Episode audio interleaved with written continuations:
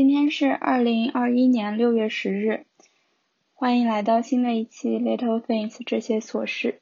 这一期仍然是我的单口节目。这期呢，我想讲一个稍显感性的话题，是关于人际交往。作为群居动物，人是享受和需要同类的陪伴和关注。人与人之间，除去肢体交流之外，最多的就是语言。不可避免的，我们有时候我们听到的内容未必是对方真实的意图。同样，我们传达出去的信息又有多少是被准确接收到的？这些我们都不得而知。这期我想聊的就是关于文字、声音和情感是怎样包装了背后的意图，以及言者无意，听者有心又是怎样发生的。这期播客无法提供任何一劳永逸的秘诀，但确实也有一些破除障碍的小方法值得借鉴。如果你有兴趣的话，就接着往下听吧。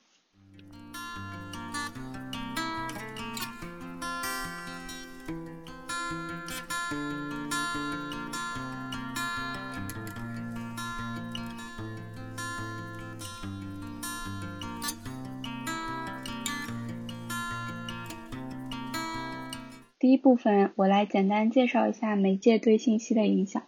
首先，让我定义一下这里谈到的所有交流都是相互的，也就是至少两人在场，并且双方都存在表达和接收信息的行为。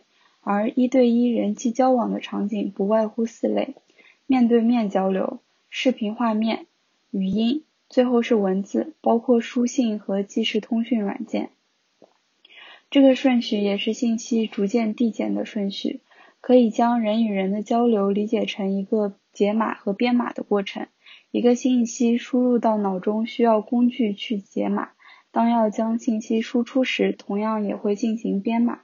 在面对面交流的场景中，存在外界的信息，包括场地的氛围和温度，两人共处一个空间的所谓在一起的感觉。除此之外，还有人的表情、肢体动作、眼神交互、声音和语言中传递的信息，在这个情况下，更像是拥有了对方的一整个工具箱。视频画面相比面对面交流，少了共两人共处一个空间的实际体验，肢体动作或许也不明显，又多了一些由于网络和设备而存在的一定程度的延迟，以及自己画面的干扰。这种情况下，向对方从工具箱中拿走了几件工具，又放进了一些无关紧要的东西。要达到面对面交流的效果，就需要双方付出更多一些投入感。在语音的场景中，这包括语音电话和语音信息，这两者都只剩下了声音。但正是因为信息由传递者本人读出来，所以语调中还存在可以破解的缺口。只剩下文字的时候，就只能拿出自己的工具箱去野蛮破解。这并不代表文字交流总是充满误解，这只是代表信息少的时候，理解和传递难免会有失误。更何况面对面交流也并不是总是很顺利。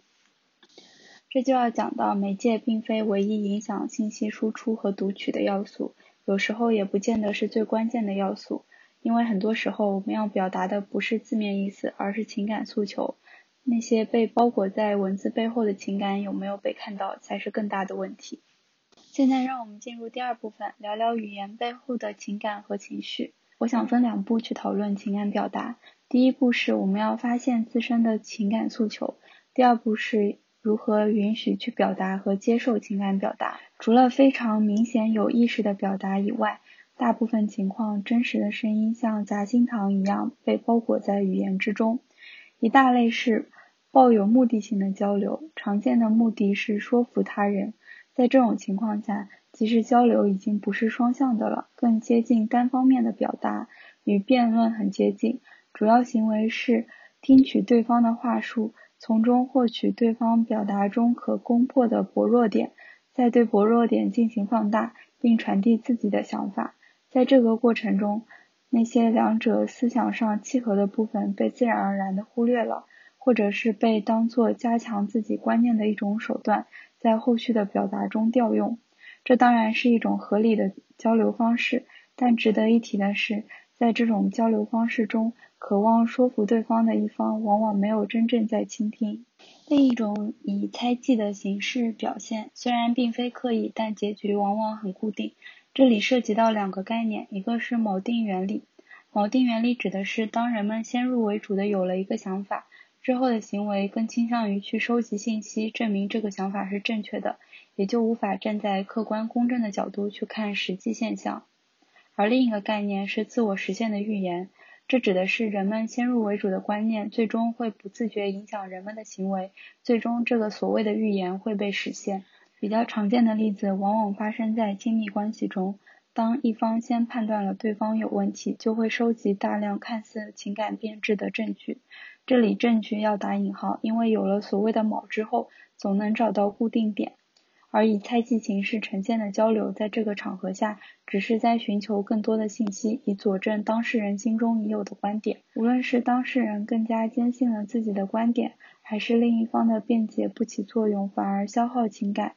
最终不知不觉就会走向了当事人最初的预言，这也是另一种看似在交流，实则只是叙述而没有真正意义上倾听的例子。同样的情况也会发生在倾听者身上，也就是所谓的言者无意，听者有心。当倾听的一方先有了判断，那么他自然而然只会听到有利于自己观点的信息，而我们能做的是先意识到存在这样先入为主的想法。然后先放下这个想法，再去交流。有时候时间也会提供一些帮助。在情绪浓厚的时候讨论现实问题，可能会适得其反，给自己和他人都一个缓冲。另外还有一点是在铆定对方之前，可以先回头看一下自己的需求。这个我会在后面具体再介绍。除去这两种典型的目的以外，还存在其他不同的目的牵引着交流变成单向信息传播，在这里也就不一一赘述了。接下来介绍第二大类的交流，也就是自我表达不明确。这里的表达不明确和表达技巧没有太大关系，更多是和自我有关。究其原因，也可以分为两种情况：一种情况是说话者并不清楚自己实际想传达什么；另一种是说话者出于种种原因无法直接表达自己的真实想法。先讲第一种情况，我也将在这里回应之前在猜忌的表达中的例子。我猜想大家可能都有嘴巴快于脑子的经历，也就是说，有时候话说的比意识到的还快。这种情况通常发生在情感非常激烈的时候，往往也容易产生负面的结果，所谓的口不择言、伤害和攻击等等。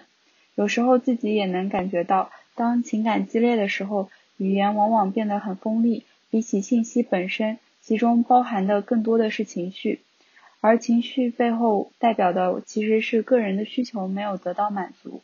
让我们回到上一个猜忌的例子中，当亲密关系中的一方质疑另一方有问题的时候，这代表的真正需求或许是你的某些行为让我感到不被重视，我渴望被更多关注。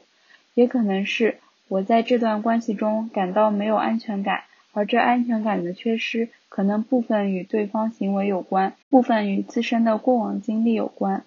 这没有绝对的答案，也可能就是非常准确的，对方确实存在问题。但当有意识的一方有渴望修复情感关系的意图的时候，这其实是比无意识的一方相对容易的。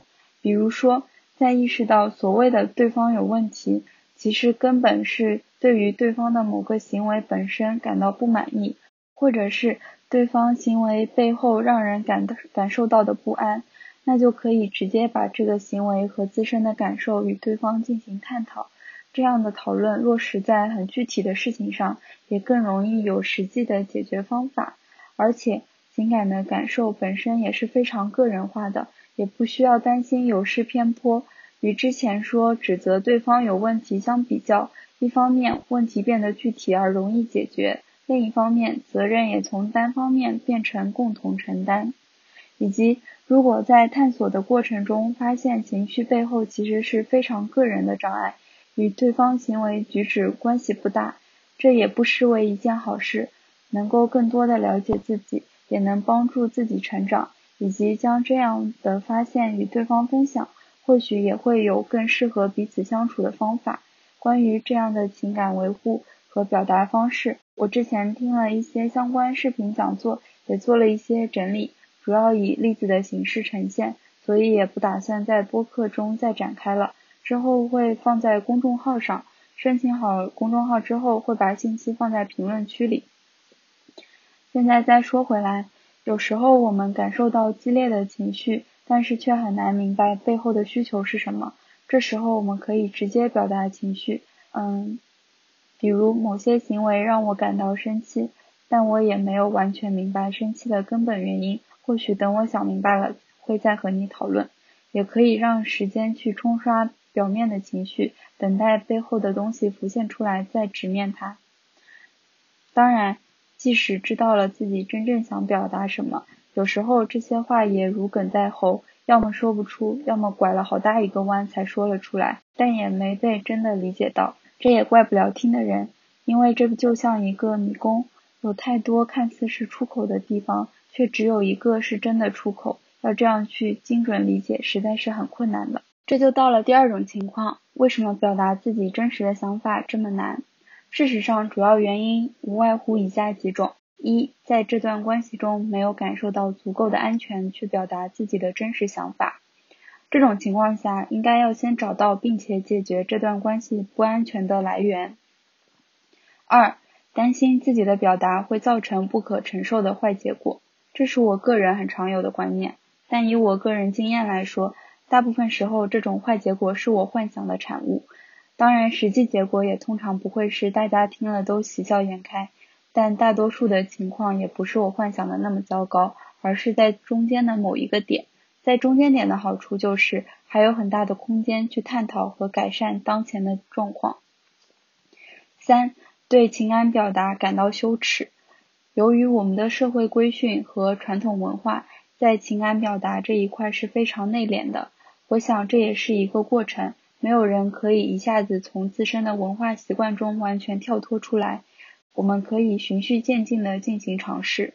四，认为自己不该有这样的情绪或情感，所以无法自然的去表达。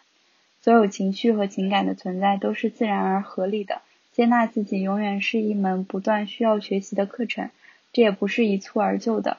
但先能看到这些情感情绪本身的存在，就已经是非常了不起的一步了。最后，我想说，被误解是表达者的宿命。我不会否定这个观点，但好在交流本质是一个双向表达和倾听的过程。我们要试着去勇敢的表达，也不带预设和目的性的去倾听。在这过程中，或许也仍然存在误解，但还可以用开放的态度去提问和解释。但最终，交流是因为出于好奇心，渴望了解对方的想法与自我表达，以及寻求更好的相处方式，并不是要去改变对方。所以，只要我们保持求同存异的态度，交流本身就是有意义的。当然，对象本身也非常重要。如果聊不来的人，那就算了吧。在这一期中，我试图解释了交流中的障碍。比起消除障碍，更重要的是看到障碍本身，以及如何让交流助力社交关系。但这确实是一个很大很散的主题，可能也有一些部分没有讲全。这是一个与生命相伴的长久话题，所以或许在未来的播客中也会继续进行补充完善。那么今天这一期就到这里啦，希望大家都能拥有一段非常聊得来的美好关系。欢迎大家给我评论、订阅和分享，下期再见。